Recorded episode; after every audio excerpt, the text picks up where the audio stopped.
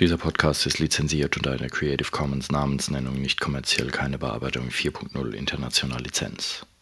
Und jetzt? Natürlich die wichtigste Frage des Tages. Warum haben wir keine Kekse? Musikwerkstatt Podcast. Podcast. Seid alle herzlich willkommen zu einer weiteren Episode des Podcasts der Musikwerkstatt aus dem rauschenden Rimbach. Mhm. Wunderbar. Mein Name ist Kai Gabriel. Bei mir sitzt Alex Bräumer. Servus Alex. Guten Tag, guten Tag. Wie immer, wie sollte es anders sein? Und auch heute haben wir wieder einen Gast. Es geht nämlich um ein ganz abgefahrenes Thema. Zunächst einmal möchte ich den Ralf begrüßen. Servus Ralf. Halli, hallo. Er war schon mal hier bei der Episode, in der wir viel, viel Blech geredet haben, rund ums Blech, Blechblasinstrumentenkram. Aber er hat noch eine ganz verborgene, schmutzige Leidenschaft, auf die wir heute zu sprechen kommen. Denn was ist unser Thema? Es soll ums Dirigieren gehen. Aha, das Dirigieren. Die Kameraden, die vorne stehen, mit Stecken in den Händen, machen dicke Arme und lassen die Puppen tanzen. Nee, die Musiker spielen. Ne? So Wozu soll es gut sein und so weiter. Genau, darum soll es heute gehen. Und während ich jetzt, damit ich mir nämlich in aller Ruhe einen Keks genehmigen kann, von Alex Lecker selbst gebackenen, mhm. ähm, stelle ich jetzt einfach mal die Frage aller Fragen. Was ist Dirigieren? Ja, was ist Dirigieren? Ich denke mir für einen normalen Laie, der davon keine Ahnung hat, der glaubt erstmal wahrscheinlich, wir würden mit uns ein Stecken, wie der Alex sich ausgedrückt hat, das Orchester irgendwie bedrohen oder irgendwas und irgendwelche seltsam anmutenden Tänze aufführen. Aber das Ganze hat ja schon einen Sinn. Also einmal in allererster Linie ist, wir geben natürlich den Takt an, damit die Musiker wissen, wie schnell sie spielen sollen und in welchem Takt. Mhm. Aber das ist nur das absolut grobste überhaupt. Viel wichtiger ist dann noch, je nachdem wie groß das Orchester ist oder je fit die Musiker sind oder wie fit die Musiker sind, hat auch jeder seine eigene Vorstellung von einem Stück. Und das muss man einfach dann irgendwie runterbrechen auf eine Interpretation, dass es auch gleich klingt. Hm. Okay. Und das macht der Dirigent. Hm. Okay. In der Hinsicht ist deswegen auch ein Orchester oder eine Gruppe, die einen Dirigent hat, keine Demokratie. Da bestimmt nicht die Mehrheit, sondern es bestimmt der Dirigent. Der gibt vor, wie es gespielt werden soll, wie es klingen soll. Also eine Diktatur sozusagen. Genau. Mhm. Ich glaube, die einzige legale Diktatur heutzutage. Das heißt, der Dirigent verfügt über einen Schatz an Kommandos und Befehlen, die er geben kann.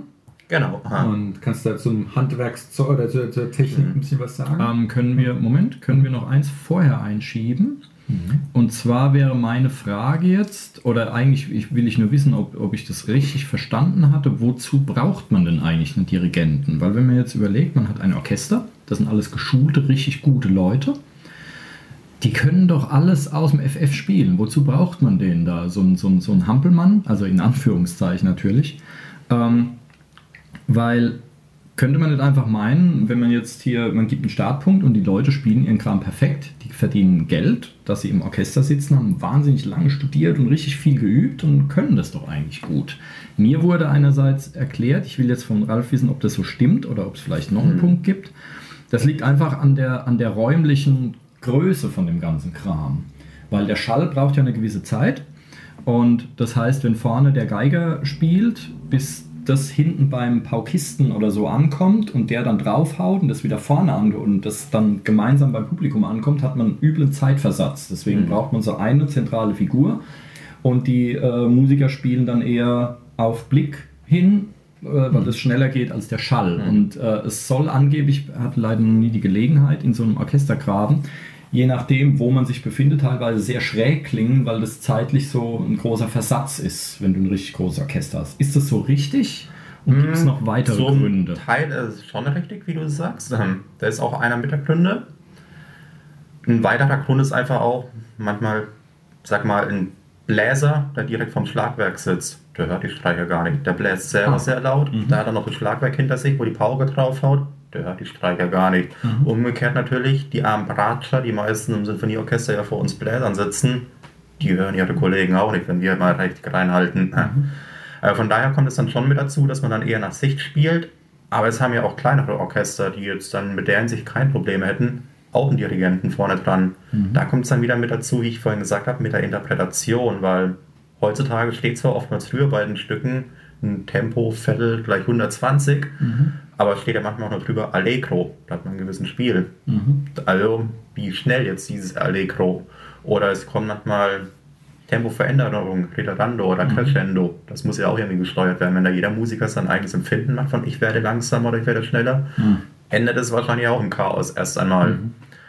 Auch die Lautstärke, wie laut ist wirklich Fortissimo oder wie leise ist Pianissimo. Da braucht man einfach jemanden vorne dran, der das dann anzeigt und daraus wirklich aus den ganzen unterschiedlichen Interpretationen, Ansichten eine Fassung nimmt, die wirklich schlüssig ist in sich und klingt. Okay. Gut. Schön beantwortet. Und wenn wir vielleicht auch mal dabei waren, so bei der Historie, über das Dirigieren auch ein bisschen. Dirigieren kann übrigens auch sehr gefährlich sein. Einer der berühmtesten Dirigenten früher, Jean-Baptiste Lully, der ist gestorben am Dirigieren. Habt ihr eine Ahnung wieso?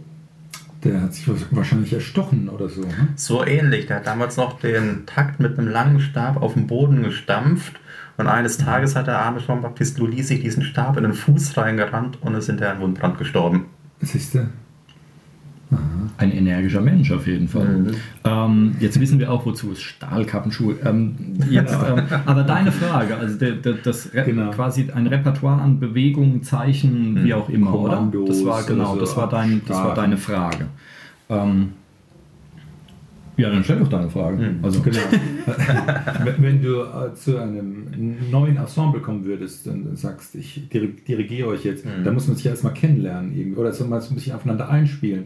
Äh, kannst du einen Schlag einwinken und alle reagieren gleich? Oder ist es so, dass, dass man äh, was die Handhabung und Kommandogebung von und Anweisungen geben mit, mit Gestik und so, ähm, spricht man es ab oder ist man sich da eigentlich schon einig? Was es so gibt. Im Großen und Ganzen ist man sich tatsächlich einig, was es gibt. Man muss natürlich, wenn man gerade vom neuen Orchester steht, selbstbewusst auftreten. Mhm. Also ich vergleiche das gerne mal ungefähr wie mit einem Dompteur im Löwenkäfig. Mhm. Wenn der Dirigent ein bisschen Angst zeigt oder sowas, dann hat man die Gruppe erstmal im Griff. Dann werden sie auf der Nase rumtanzen. Klar sollte man sich jetzt auch nicht wie ein Tyrann auftreten, aber im Großen und Ganzen, wenn man selbstbewusst auftritt und glasklare Bewegungen schon beim ersten Schlag macht, mhm. da hätten die, haben die Musiker gar keine andere Wahl, als ja. so zu spielen, wie man es haben will das ist tatsächlich irgendwie auch psychologisch wahrscheinlich erklärbar. Viele Bewegungen sind wirklich aus der Psyche, die kann man dann ableiten und wenn man mhm. reagiert, passiert es. Wir können ja mal was testen und zwar singt einfach mal irgendeinen da und zwar mit einer Bewegung, die es anzeigt. Kai muss erstmal die Kekse äh, essen, sonst kriegt nämlich der Alex auf der anderen Seite ab die Kekse, die Krümel. Aber irgendein da irgendwie singen, so ein Wortlaut. Okay, mal ein da. Und ich gebe es so an mit einer Bewegung, okay. die ich sagen will, ob es weich klingen soll, ob es leise sein soll oder ob es laut sein soll. Also einfach ein langes Da. Genau. Okay. Also Kann natürlich aber auch kurz sein. Ihr werdet es sehen. Achso, ich zeige es an, wie ich es haben will. Die Dauer gibst du für den Einsatz und den Absatz quasi. Genau. Okay. Oh. Probieren wir es mal. Da. Da. da viel zu lang. Oh, ich habe ja. Das ist schon der Abwinker. Okay, mach nochmal. Und. Da. da. Genau. Besser. Da.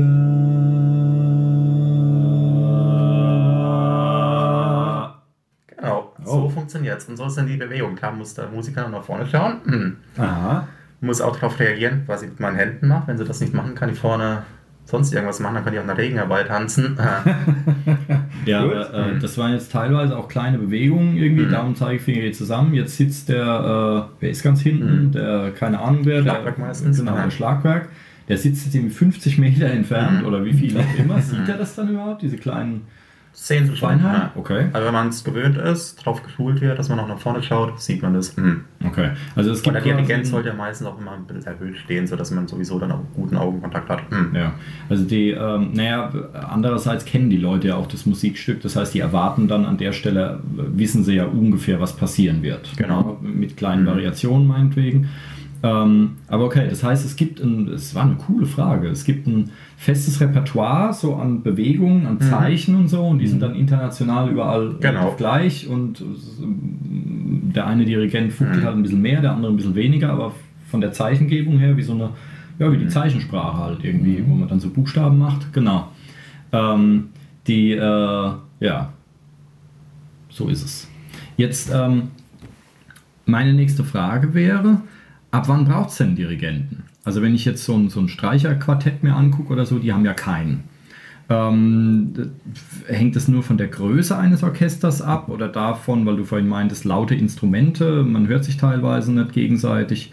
Ähm, äh, Zusammensetzung oder ab, ab wann braucht es denn einen Dirigenten? Was kann man noch alleine stemmen und ab wann, ab welcher Größe, ab welcher Zusammensetzung, vielleicht auch musikabhängig oder so, ist denn sowas notwendig überhaupt?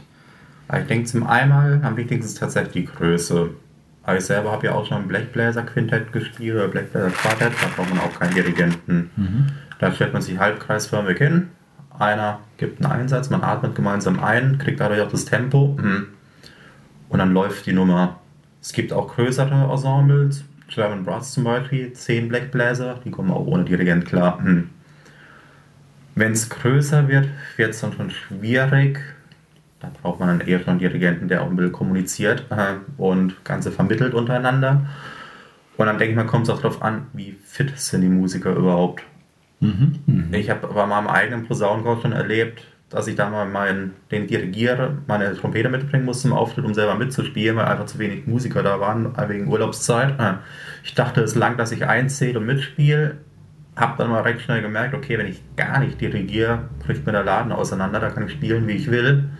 Also hieß dann mit einer Hand die Ventile bedienen, mit der anderen Hand nach wie vor noch dirigieren und was anzeigen. Aber ich denke mal, es kommt auch ein bisschen drauf an, wie fit sind die Musiker. Mhm. Aber ganz entscheidend ist vor allem die Größe.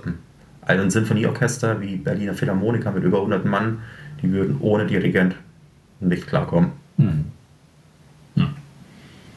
Okay. Gibt es denn eigentlich, das hat jetzt damit nicht unbedingt, gibt es eine feste Größe für ein Orchester? Dass man sagt, okay, ein großes Orchester, Sinfonieorchester von mir aus, muss diese Anzahl an Leuten haben? Oder ist es mhm. völlig wurscht? Das gibt eigentlich die Musik vor. Also, sag mal, romantische Musik, Gustav Mahler, Tchaikovsky fordert eine, fest, äh, eine richtig fette Besetzung. Da sind dann durchaus mal über 100 Leute auf der Bühne. Mhm. Aber je nachdem, was man macht, Mozart zum Beispiel, Wiener Klassik, die ist schon alles ein bisschen kleiner besetzt. Auch da braucht man nicht mehr ganz so viele Leute. Mhm. Okay. Und dann hat man sowieso auch, gerade bei einem Laienorchester, dann bestimmt einfach nur die Anzahl, wie viele Musiker kommen überhaupt.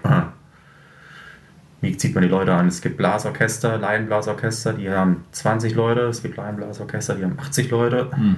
Es gibt aber auch Gruppen, die haben nur 15 Leute. Mhm. Ja, es hätte ja sein können, ja. dass man sagt, okay, für ein Sinfonieorchester braucht man so und so viele Streicher, so und so viele das, so und so viele jenes. Mhm. Aber gut, das wird dann immer es gibt zusammengesetzt. So grobe Regeln, dass man zum Beispiel eine Regel aus dem Blasorchester ist, eigentlich wäre es cool, wenn auf eine Trompete zwei Klarinetten kommen. Weil logischerweise eine Trompete lauter ist als eine Klarinette. Mhm. Wenn man eine klangliche Balance haben will, sagt das Lehrbuch, sollten auf eine Trompete zwei Klarinetten kommen ist aber leider Gottes meistens nur im Lehrbuch der Fall, dass es wirklich so ist, zumindest mhm. im Laienbereich. Mhm. Im Profibereich ist es natürlich anders, da schreibt man die Stellen einfach aus und stellt dementsprechend die Leute an. Mhm. Okay. Ähm, genau. Hast du was so als nächstes? Mich würde ähm, interessieren, wie du da ans Ziel gekommen bist, dirigieren zu können. Hast du schon als Pimpf irgendwie die Spaghetti-Nudeln, die trockenen, durch die Gegend gewunken oder wenn, wie bist du darauf gekommen? Das eigentlich nicht, ich habe nur recht früh schon irgendwann auch mal festgestellt, dass ich oftmals mit dem, was der Dirigent vorne anzeigt, nicht so zufrieden war, dass ich es gerne ah, anders gehabt hätte. Okay. Trotzdem war ich so geschult, Dirigent gibt es halt vor, also muss ja. man es halt auch dementsprechend so spielen. Mhm. Natürlich.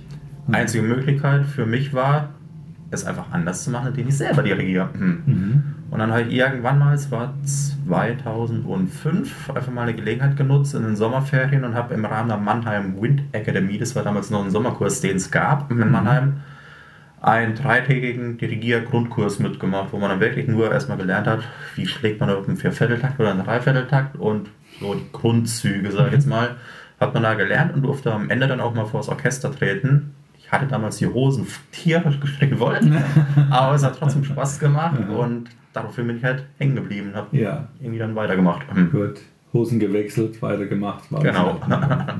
Cool. Und äh, so deine aktuelle Ausbildung, kannst du davon erzählen, was du da äh, inhaltlich und fachlich lernen musst, was für Teildisziplinen gibt es mhm. da? Bei der Dirigentenausbildung, sag ich mal, sei es auf der Musikhochschule, wo man ja mhm. Dirigieren studieren kann, oder so wie ich es über die Verbände gemacht habe, Musikverband, ähm, Was überall gleich vorkommt, ist natürlich einmal viel Musiktheorie. Man muss eine Partitur lesen können, um zu wissen, was steht da überhaupt, welche Harmonien sollen wann wie erklingen, wer, welche Stimme ist wichtig, welche Stimme ist weniger wichtig, welche Rhythmen sind da. Also Musiktheorie kommt sehr viel drin vor. Dann auch Gehörbildung, dass man einfach auch Sachen hört. Weil auch wenn was da steht, heißt ja nicht unbedingt, dass es auch erklingt. Ja. Sei es, weil die Musiker einfach einen Fehler machen, sei es auch, weil sie den Dirigenten mal testen wollen, soll es ja. auch vorkommen, dass sie deswegen mal Fehler einbauen. Das muss man natürlich dann auch erkennen, deswegen ist auch Gehörbildung wichtig. Mhm. Und dann natürlich sehr viel Schlagtechnik, dass man etwas sicher wird von seinen Bewegungen her. Da gibt es dann auch Übungen, sei es Body Percussion, was hilft, um die Hände auch unabhängig voneinander zu kriegen oder andere Unabhängigkeitsübungen, dass rechte Hand was anderes macht wie die linke Hand. Ähnlich, mhm. Kai, du bist ja Schlagzeuger, kennst du da ja auch. Mhm. Einfach, dass man darüber sich auch keine Gedanken machen muss, weil ich kann mit meinen Ohren nur beim Orchester sein, wenn ich über meine Arme nicht mehr nachdenken muss, was die machen. Ja. Wenn die automatisch laufen und ich die Partitur im Kopf habe, dann sind meine Ohren auch viel mehr beim Orchester. Ich finde das immer sehr beeindruckend, ähm, dass ein guter Dirigent wirklich von einem großen Orchester steht und hört dann raus, welche Geige oder welche Trompete oder welche Dings jetzt irgendwie was anders gespielt hat. Ja, dir plärren da 100 Instrumente entgegen Mhm. Und er hört dann trotzdem genau raus, das war jetzt auf Sitz 53, der hat jetzt irgendwie einen Murks gemacht. Ja? Finde ich, find ich total faszinierend. Mhm. Ähm, genau, ich wollte noch was sagen. Ist mir gerade entfallen. So ein Mist. Ja, genau. Ähm, das heißt, man, man kann das studieren. Kann man damit echt irgendwie zehn Semester füllen oder sowas? Dirigieren? Mhm. Ich meine, äh, okay, Musiktheorie kriegt ja auch jeder, der Musik studiert zum Beispiel, mhm. hatten wir ja mit Timo schon oder so. Das heißt, der äh, jedes Instrument und so kriegt Musiktheorie sowieso und rechte, linke Hand unabhängig oder so. Und das dauert dann, das ist dann ein komplettes Studium nur fürs Dirigieren. Faszinierend. Ja, gibt es also auch eine Musikhochschule, gibt es Studiengänge. Mhm. Wird mittlerweile auch unterschieden in ähm, wirklich noch so, wie man es früher kennt, sag mal, dieses Kapellmeisterstudium hieß es ja früher, mhm. für Sinfonieorchester, Chöre, um an der Oper zum Beispiel zu arbeiten. Oder seit einigen Jahren gibt es jetzt auch in Deutschland, speziell für Blasorchesterleitungen. Mhm. Ist dann ein kleines bisschen kürzer, mhm. aber auch das ist ein vollwertiges Bachelor-Master-Studium, kann man daraus machen. Was dann auch gefüllt wird, weil es kommt, man muss ja auch sehen, es kommen ja einmal Musiktheorie en masse, gerade Harmonielehre, wie schon erwähnt, ganz, ganz wichtig fast sogar noch anspruchsvoller als beim normalen Instrumentalstudium. Mhm. Mhm. Dann kommt ja noch Klavier hinzu. Da lernen wir zum Beispiel auch Partiturspiel. Musste ich auch lernen. Partiturspiel heißt, ich muss auch transponieren können, weil in der Partitur die Flöte steht in C ganz oben. Und zum Beispiel weiter unten die Waldhörner, diese meistens in F notiert. Und wenn ich auf dem Klavier spielen will, muss ich logischerweise dann auch die Hörner in C transponieren. Mhm. Also auch das muss man als Dirigent mhm. auf jeden Fall können.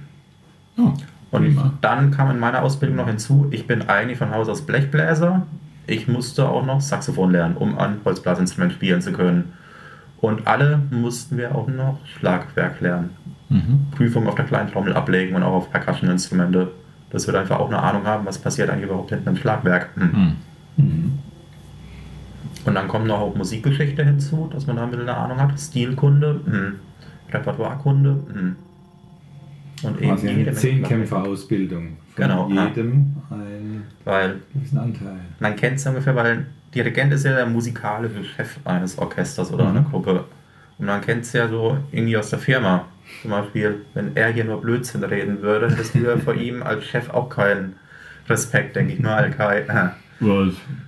Und ungefähr so ist halt auch im Orchester, wenn der Dirigent vorne schlecht ausgebildet ist ständig irgendwelche falschen Sachen raushaut, die keinen Sinn ergeben, da haben die Musiker irgendwie keinen Respekt mehr vor ihm. ähm, okay, aber dann eine ganz hinterlistige, fiese Frage. Ähm, muss das zwangsläufig Klassik sein? Es gibt ja auch irgendwie Jazz, Big Bands und so weiter. Haben die einen Dirigenten? Es gibt auch Big Bands, die haben auch Dirigenten. Ich meine auch sogar die meisten Profi-Big ähm, Bands haben sogar einen vorne dran. Und dann gibt es ja aber auch die Musical-Orchester. Da ist abhängig. Mal gibt es Dirigenten, mal dirigiert es auch tatsächlich auch der Pianist von seinem Instrument aus. Ne? Mhm. Aber ich habe es mal gesehen, in Mannheim war ich zum Beispiel Drei-Groschen-Oper von Bertolt Brecht, die eher so mit einer kleinen Jazzband Besetzung gespielt wird. Mhm. Da hat einfach der Pianist von seinem Platz aus die Gruppe geleitet. Mhm. Also die meisten Dirigenten hat man tatsächlich eher im klassischen Bereich oder im symphonischen Bereich oder eben in Blasorchestern. Oder eben die Chöre. Mhm. Hat mir, glaube ich, irgendwann auch mal gefragt, wo du Sop und Chor dirigieren möchtest. Mhm. Mhm. Ja. mhm. Glücklicherweise nichts draus mhm. geworden, weil mein Background in klassischer Musik ist nicht existent. Mhm. Das wäre übel in die Binsen gegangen. Ähm, aber okay. Jetzt, ähm, gut, Ausbildungsmöglichkeiten. Ähm, warum macht man das? Warum wird man Dirigent? Ich meine, wenn es dann Master- und Bachelor irgendwie äh, Studien gibt, das heißt, man kann damit Geld verdienen, man bewirbt sich dann irgendwo, das wird ausgeschrieben, man geht da hin. Ähm, du hast schon gesagt, du hast das gemacht, weil du äh, quasi als Ausdrucksmöglichkeit, weil du mit äh, vergangenen Dirigenten dann irgendwie nicht so richtig einverstanden warst und wolltest das selbst anders machen. Ähm, was noch? Reichtum, Ruhm. Warum?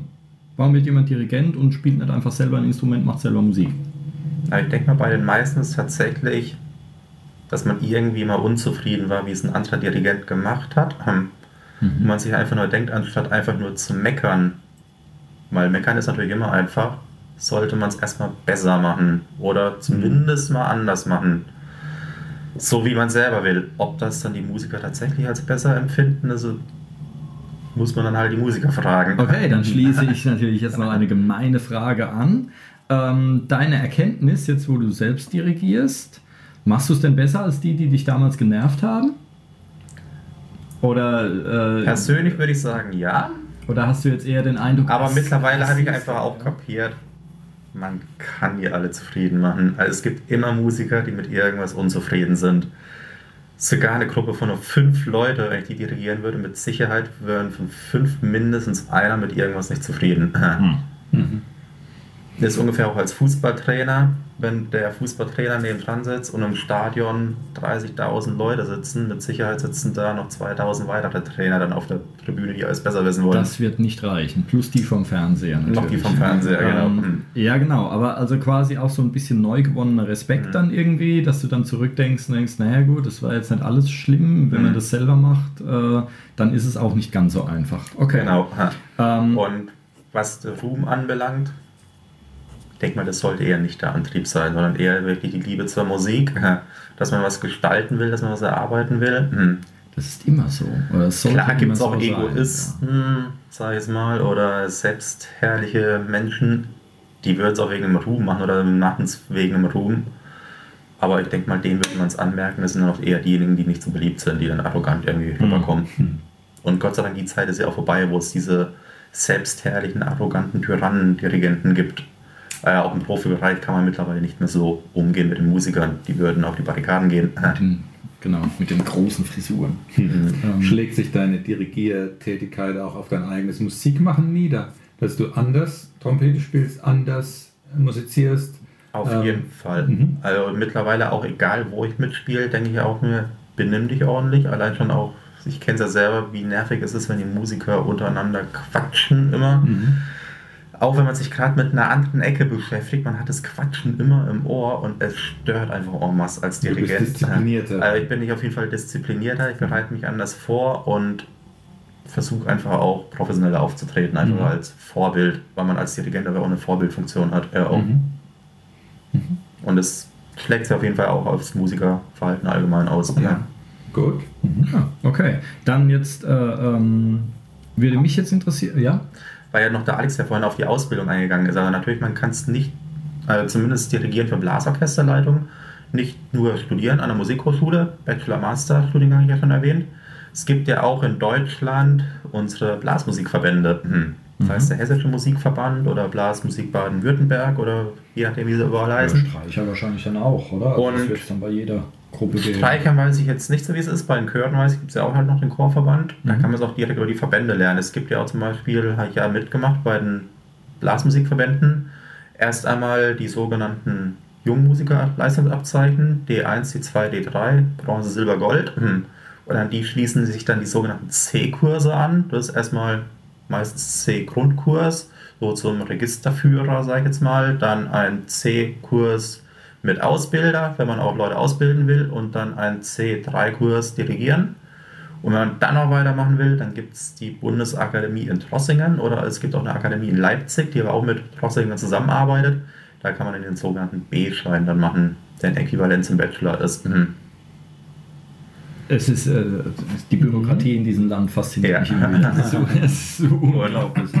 Ich, du hast mich beim ersten D hast du mich schon verloren, aber das macht ja nichts. Äh, die Zuhörer wissen jetzt Bescheid. Ähm, also nicht nur studieren, äh, sondern auch über die Verbände hm. und Vereine und so weiter. Also wer in irgendeinem Blasverein, äh, Streicherverein, in einem Chor oder sonst was ist, kann sich ja mal informieren.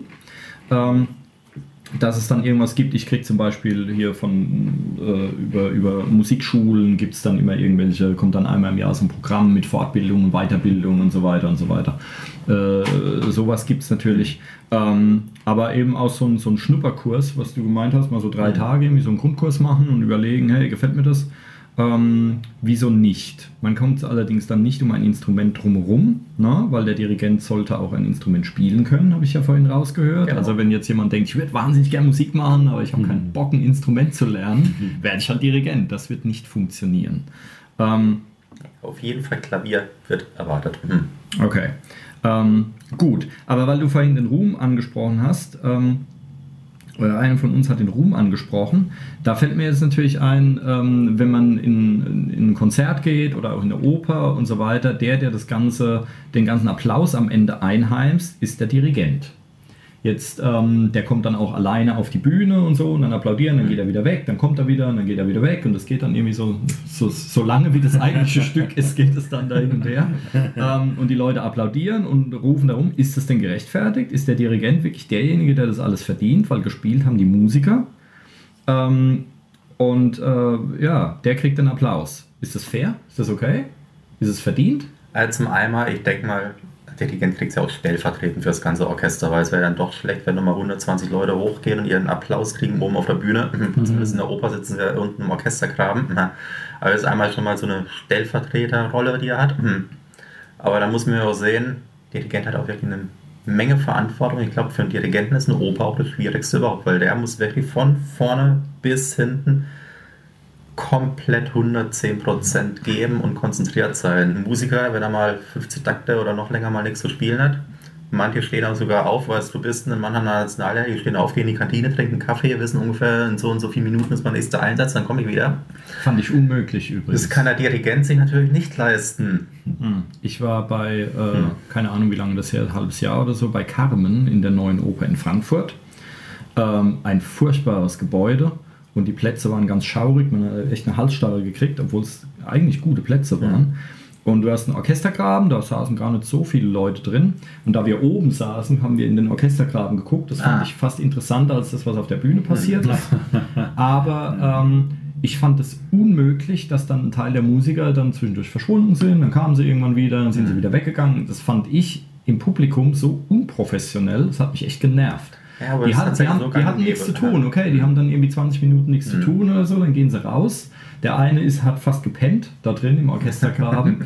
ähm, aber trotzdem, ja, ich würde mhm. da, ich, ich empfand es als unprofessionell. Mhm. Aber das war eigentlich, ja, nur so nebenbei.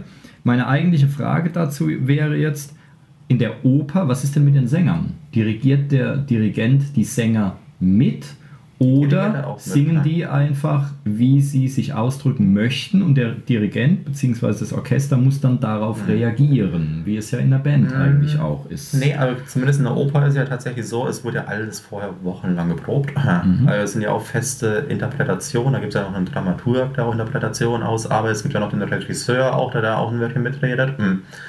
Und da müssen dann halt eben Regisseur, Dirigent, Dramaturg auch gemeinsam eine Interpretation erarbeiten und die dann eben an Sänger, Chor, Schauspieler und Orchester weitergeben und wirklich daraus eine Einheit formen. Das heißt, wenn der Sänger an einer Stelle jetzt irgendwie denkt, ich halte den Ton jetzt zwei Sekunden länger, dann darf er das, darf er das gar nicht. Oder? Nicht unbedingt, kann natürlich schon mal vorkommen, gerade wenn sie ihre Arien haben, die ja auch gewissermaßen solo solistisch sind oder eine Kadenz haben mal, da reagiert dann der Dirigent natürlich schon auch und hält. Aber man weiß an welchen Stellen das dann passiert. Aber alles in allem ist es quasi doch sehr eng gefasst und genau. sehr. Ja, okay. Weil die wissen ja auch ganz genau, wo sie rumlaufen müssen, wo sie wann zu stehen haben auch. Ich habe das im Februar erlebt. Da war ich in der Wagner-Oper, Lohengrin. da war der Hauptdarsteller, der den Lohnkriegen singen sollte, war auf einmal krank. Also Mhm. mussten sie irgendwie über Nacht einen Ersatz einfliegen lassen, irgendwo aus dem Ausland, einen fitten Tenor, der so fit ist, dass er wirklich Lohnkriegen mehr oder weniger vom Blatt singen kann. Aber weil dann keine Zeit äh, war, noch eine Bühnenprobe mit ihm zu machen, hat dann irgendwie eine Assistentin vom Regisseur oder irgendwer hat damals dann auf der Bühne performt, hat geschauspielert und er stand mal nebendran auf der Bühne mit einem Textblatt in schwarz angezogen, hat nur gesungen. Es war dann halt sozusagen die Notlösung. Okay. Weil er Ich, keine Zeit mehr war, noch mit ihm zu erklären, wann er wohin laufen soll, wie die Interpretation ist, wie die Inszenierung ist. siehst du, ich hätte jetzt erwartet, dass bei einem, äh, dass bei so einer professionellen Produktion, dass es da für die Hauptrollen zumindest immer auch einen Ersatz. Mhm. Hätte ich auch gedacht, So ist es bei, Mhm. so, so kenne ich es bei Musicals zum Beispiel. Da gibt es auch immer eine Zweitbesetzung. Mhm. Ähm, und die machen das dann auch alles mit und können das alles und die kannst du quasi fliegend austauschen Genau. irgendwie. Also normalerweise weiß es auch so, mein Vater hat nur zu mir dann hinterher nur gemeint, er weiß, dass Lohnkrieg mit einer der schwersten Partien überhaupt ist. Kann natürlich sein, dass nur relativ wenige auf der Welt es wirklich singen können und die dementsprechend teuer sind und es vielleicht zu teuer wäre, dann deswegen noch ein Backup noch mal bereit zu halten. Er will ja schließlich auch Geld haben, er muss sich auch den Abend frei halten und kann etwas anderes machen. Hm. Hm. Okay, interessant. Also wäre zumindest mal meine Theorie. Gut. Ähm, ja, hast du noch irgendwas? Ja, mich würde interessieren, wenn jetzt ähm, Leute sich äh, fürs Dirigieren ähm, mit dem Dirigieren liebäugeln und sagen, ich möchte da gerne ein bisschen was lernen und ähm, würde mir da was aneignen, vielleicht ist das was für mich. Wie können die sich damit mal beschäftigen? Kann man irgendwas recherchieren? Vielleicht erstmal im Kleinen, mal im Internet stöbern, gibt es Fachliteratur, bis hin zu, wo kann man starten, wo kann man hingehen, um sowas sehr gut strukturiert zu lernen? Sag Hast mal- du da Ideen? Die ersten Informationen kann man sich tatsächlich über YouTube sich holen. Wenn man Mhm. da mal eingibt, einfach mal Okay. YouTube-Suchmaske dirigieren lernen, Mhm. gibt es einige wirklich tolle Videos auch von Kollegen, die Okay. da eingestellt haben, einfach, wo dann mittel mal erklärt wird, wie halt mal ein Dirigentenstock oder so, oder ein Taktstock. Mhm. Ist ja kein Mhm. Stecken, wie du vorhin gemeint hast, sondern ein Fachbegriff dafür. Mhm. Was für Taktstöcke sind auch gut und sowas, wird mal empfohlen und dann wird man einfach dann auch geschult, einfach mal stellt euch mal hin und bewegt mal die Arme im Verfetteltakt und sowas. Einfach wirklich die ganz rudimentären Dinge. Ja. Kann man sich das selber schon ein bisschen auch vom Spiegel aneignen. Dann gibt es natürlich auch die Möglichkeit, im Internet zu googeln, einfach nach Workshops, mhm. Mhm. die es gibt.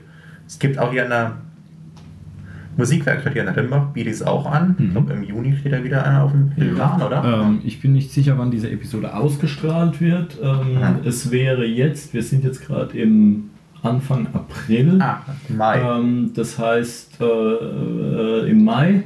Ähm, aber Wir haben das Thema ja wahrscheinlich in jedem jedes Quartal. Genau, Genau. jedes Quartal. Also Um was geht es da wir- thematisch? Sag gerade mal den Titel und Das ist vor allem das Dirigieren für Bläser. Mhm. Einfach wenn man selber mitspielt im Posaunenchor oder im Blasorchester und will Okay. einfach besser verstehen, was macht der Herr da vorne Mhm. überhaupt. Oder auch wenn vielleicht absehbar ist, dass man selber irgendwie mal ein Jugendblasorchester irgendwas übernehmen soll Mhm. im eigenen Verein als Ausbilder, kann man da mal die ersten Grundzüge lernen. Wie dirigiert man, also Takt, Schlagbilder von ist aber auch was für die Damen. Du sagst gerade, was macht der Herr da vorne? Ist aber auch was für die Mädels, Genau, vorne nein, stehen, die ne? wollen wir nicht vergessen. in Zeiten von Gender. Ja, ist das, äh, ähm, gibt es große berühmte Dirigentinnen? Also das ist jetzt eine saublöde Frage. Natürlich sollte es die geben, weil Ja. Frauen haben auch Einen anderen Namen kann ich jetzt Ausdruck leider bei nicht Musik, nennen, wie die Dame heißt, aber auf jeden Fall in Verein, Hamburg gab es äh, lange Zeit, ich glaube, müsste sogar noch geben, an der Staatsoper in Hamburg, die Hamburger Philharmoniker dirigiert hat, gab es eine Dirigentin. Ah, Dann in Darmstadt an der Akademie für Tonkunst gibt es auch eine Dirigierdozentin, die auch selber Orchester dirigiert noch. Mhm. Also es gibt ein paar. Ja. aber es ist eigentlich so, so typische Männerdomäne, oder? Habe ich den Eindruck. Mhm. Also immer auf Das stimmt, Bildern aber die und Fernsehen. Da könnte ich jetzt auch ja interessanterweise die Namen nennen. Aber Jungs, ja, komisch. Dirigentin, aber auch sogar bei der Bundeswehr, ich auch sogar schon Dirigentin gesehen, irgendeine Oberstin, die dann halt irgendein Bundeswehrorchester dirigiert. Ich glaube, das sind die Koblenzer, die momentan eine Dirigentin Ja. haben. Aha. Weil es ist schade drum. Ich finde es auch immer schade in Bands und so, dass es fast alles immer Männer sind, ähm, weil Frauen anders spielen. Die haben einen anderen Ausdruck am Instrument und so. Es wäre viel vielseitiger, wenn mehr Frauen in, in Bands wären, aber es sind fast, sind fast immer Jungs. Und, naja, äh, insofern könnte ich mir vorstellen, dass eine Oper von einer Frau dirigiert, selbst mit demselben äh, Produzenten, nee, wie, wie heißt das, habe ich jetzt schon wieder vergessen. Selber Aha. Regisseur und selber der andere, der die... Äh, Dramaturg. Aha. Genau. Und selber Dramaturg und so weiter, aber trotzdem glaube ich, es würde anders klingen, wenn es eine Frau dirigieren täte. Man weiß es nicht. Ähm, genau, okay, also wer, wer sich interessiert, hier äh, guckt euch das, das Programm, das Quartalsprogramm der Musikwerkstatt an. Der Ralf macht diesen Workshop regelmäßig, glaube ich, jedes Vierteljahr irgendwie Genau, so in den ja. Dreh rum. Ne? Da kann man da dann auch übrigens, steht auch, weiß nicht, ob es mit drin steht, ich hoffe ja, wenn nicht, müssen wir es noch ergänzen, das Instrument mitnehmen. Denn es gibt natürlich auch einfach Dirigieretüden. Ich habe ja mal was dabei. Mhm. Du dir zumindest mal die beiden hier anschauen. Zuhörer können sich schlecht anschauen. Sind ganz einfache Stücke, einstimmig gesetzt, die dann die Musiker, die einzelnen Teilnehmer dann spielen, während vorne dran jemand steht, der es dirigiert. Da kommt es dann an auf, gibt die Lautstärke richtig an, gibt die Phrasierung richtig an, natürlich die Taktart überhaupt natürlich erst einmal richtig angeben. Hm. Ah ja, also es ist eine Etüde jetzt mit dieser dieser acht Taktik ungefähr und hat einen Auftakt, das Staccato Genau. mit Legato-Linien über Achtel und dann Piano, Forte, Piano, Crescendo. Crescendo. Abwechselnd, ja. Was ist RAL da hinten? RALL? Das sagt mir auch nichts. Ralf? Rallentando, langsamer werden. Hm. Ah, Ah, ich dachte, das das ist da der. Unterschied zu Ritardando? Ich weiß gar nicht, ob es da einen richtigen Unterschied gibt. Es gibt nur verschiedene Begriffe aus dem Italienischen. Da wird man sich Ah, das finde ich durchgesetzt. so gruselig. Jeder, der Ja. nur schreit, schreibt wieder irgendeinen anderen Vierlefanz hin. Okay. Aber das sieht wirklich cool aus. Es sind lecker portionierte acht Takte, aber es ist alles drin. Genau. Und es wird auch immer anspruchsvoller. Also am Ende sind dann auch Taktwechsel dabei, wie ein Viervierteltakt auf einen Sechsachteltakt oder irgendwas. Ah, ganz abgefahrener ja, Taktwechsel. Oder Taktarten, die man so gut wie nie im Laienblasorchester hat. Elfachteltakt oder irgendwas. Ja. Kommt so gut Okay. wie nie vor. Das oder ist ja sieben Achteltakt. Musik. Ähm, Also es wird immer schwieriger in diesem Heft und das bietet sich wunderbar an, um an einem Tag mal so einen Workshop einfach mal mit den interessierten Leuten dran zu arbeiten. Deswegen auf jeden Fall, wenn man sich anmeldet bei einem Dirigierworkshop, das eigene Instrument mitbringen. Ja, super. Cool, schön. Ja, da ist man gleich mit in der Materie. Sehr schön. Wir haben noch ein bisschen Werbung gemacht. Genau, kommt zu Ralfs Workshops. Ja, mit Sicherheit sehr interessant. Ihr werdet Ähm, klüger rausgehen als vorher. Genau, und zum, zum, äh, zum Abschluss äh, will ich natürlich was über dieses Stäbchen wissen. Ja. Also äh, Taktstock, gut, meinetwegen. Du hast vorhin gesagt, es gibt äh, gute und bessere und so weiter. Das ist ein Taktstock. Was, was gibt es da gut oder schlecht? Also jetzt mal, All die Guten, die schlechten sind dann nicht weiß, oder? oder? nee, all die Guten, die sind sozusagen, nennt man, die sind gewichtet. Gewichtet heißt, wenn ich es auf meinen Finger drauflege, knapp oberhalb vom Griff, bleibt er absolut waagrecht liegen. Der Schwerpunkt ist wirklich im Griff. Ah, Der Schwerpunkt darf ich mal halten. ja. Ui. Ui. Also der Schwerpunkt liegt dann wirklich in der Hand und man kann den wunderbar führen. Mittlerweile, ich dachte früher auch, ah, das wäre übertrieben, ich nehme einfach den 10 Euro Geber-Taktstock. Wieso soll ich 35 ausgeben für einen Taktstock? Aber mittlerweile sage ich auch, wenn ich diesen nicht gewichteten Geber-Taktstock nehme für 10 Euro, Oh. Mir tut nach 10 Minuten das Handgelenk weh, weil das Gewicht wirklich dann vorne irgendwo an der Spitze liegt und ich Okay. permanent mit dem Handgelenk gegen den Stock arbeiten Ja gut, das kenne ich von Schlagzeugstöcken. Ich hätte es Mhm. jetzt, äh, deswegen, meine, deswegen meine Bemerkung, als Schlagzeuger denkst du dann, ah ja komm, hey, ein Taktstock. Mhm. Ja, ich hau damit wenigstens irgendwo drauf und muss da nicht viel, aber okay, Und dann sehe ich ein. Gibt es Also, natürlich auch für jeden noch äh, unterschiedliche Längen. Gibt es natürlich auch noch, da sollte man aussehen, eine Länge raussitzen, die einem passt. Also eine Grundregel ist von der Länge her, ohne Griff sollte der Stock von der Mitte des Handtellers bis zum Ellenbogen gehen ungefähr. Aha. Das ist dann so die äh, ideale Länge. Okay. Gibt es dann, wenn ich äh, Mhm. ein großes Symphonieorchester dirigiere, gibt's dann da, muss ich dann einen größeren Taktstock haben, damit die hinten Mhm. das auch sehen? Oder? Nee, äh, auch da es sollte zum eigenen Körper passen. Also ein kleiner Dirigent sollte mit einem halben Meter Stock arbeiten. Oder jetzt ein, irgendwie ein 2-Meter-Typ vorne dran mit einem Zahnstocher sehe ja auch wieder blöd aus. Also es sollte eine Einheit bilden, weil eigentlich der Taktstock ist einfach nur die Verlängerung vom Unterarm. Dass einfach auch dann Okay. wieder Schlagzeuger in der letzten Reihe die Bewegung besser erkennen. Aha. Da könnte man doch auch dann auch heutzutage, 2017, könnte man doch eine LED vorne reinmachen oder, Oder so. Ich glaube, das, gibt es sogar, glaube ich, sogar schon. Oder Zumindest so. fluoreszierende Taktstücke habe ich, glaube ich, mal gehört. Ob das müssen wir wirklich mal danach googeln. Weil- Für tatsächlich Opernorchester oder sowas. Star Wars haben sie das auch als. Weil, äh, genau, ein Schüler von mir hat nämlich, äh, der ist Fan von der Blue Man Group und der hat, der hat diese originalen offiziellen Blue Man Group Stöcke, das sind so Plexiglas-Stöcke oder irgend so Mhm. Kunststoff-durchsichtigen, da sind LEDs drin, wenn du drauf haust, dann leuchten die blau. Ja, und wenn du dann, dann pulsieren die so, weil mit der Technik heute ist das ja kein Thema, Thema mehr, mit LEDs, das wäre doch für den Taktstock auch gut. Den Taktstock quasi so aus äh, transparentem Kunststoff und dafür dann halt eine weiße LED rein, dann siehst du das halt 100 Meter weit, dieses Ding. Ja, eigentlich ganz Da gibt praktisch. es mit Sicherheit schon irgendwie für die Opernorchester, die hier unten dann auch mal im Dunkeln spielen müssen. Mhm. Und es muss natürlich immer weiß sein, damit man es sieht. Oder gibt es den auch in coolen anderen Farben? Bestimmt. Ah, ich habe es auch schon in Gelb und in Rosa gesehen, aber es ist einfach, glaube ich, eher noch Gimmicks. Also eigentlich man hat schon wirklich weiße. Mhm. So gut. Okay.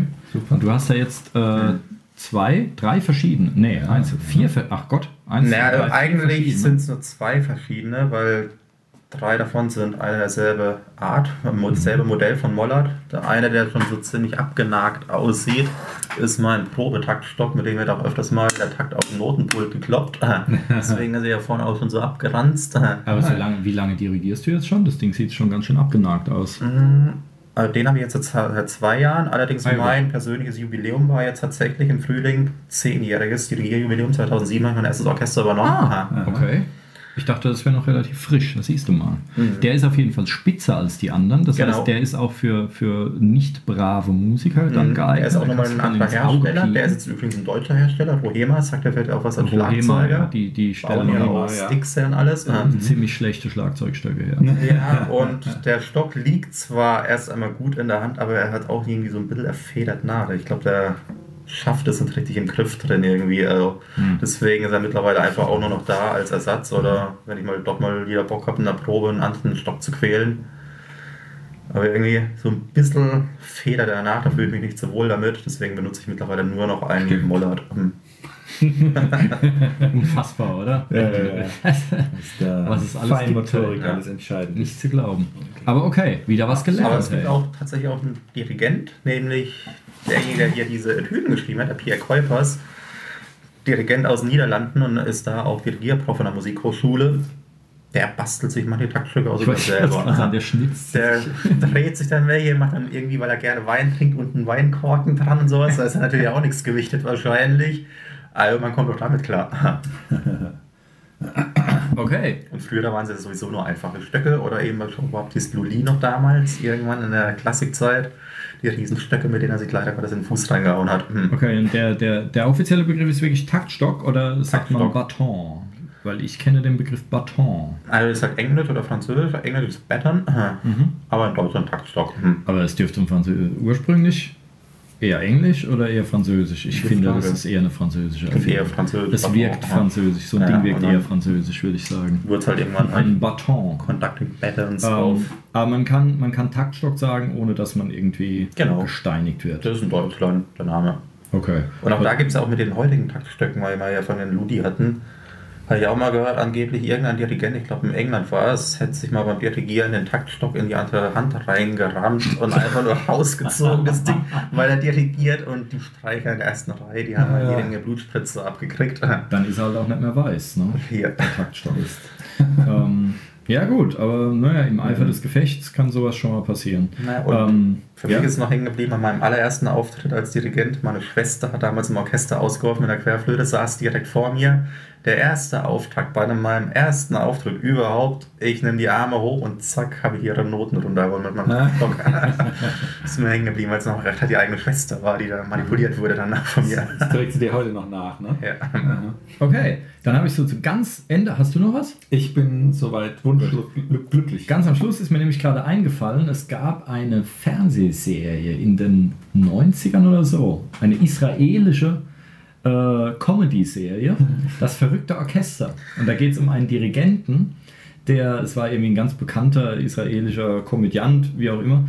Ähm, Namen weiß ich nicht mehr, aber findet man bei YouTube oder überhaupt im Internet.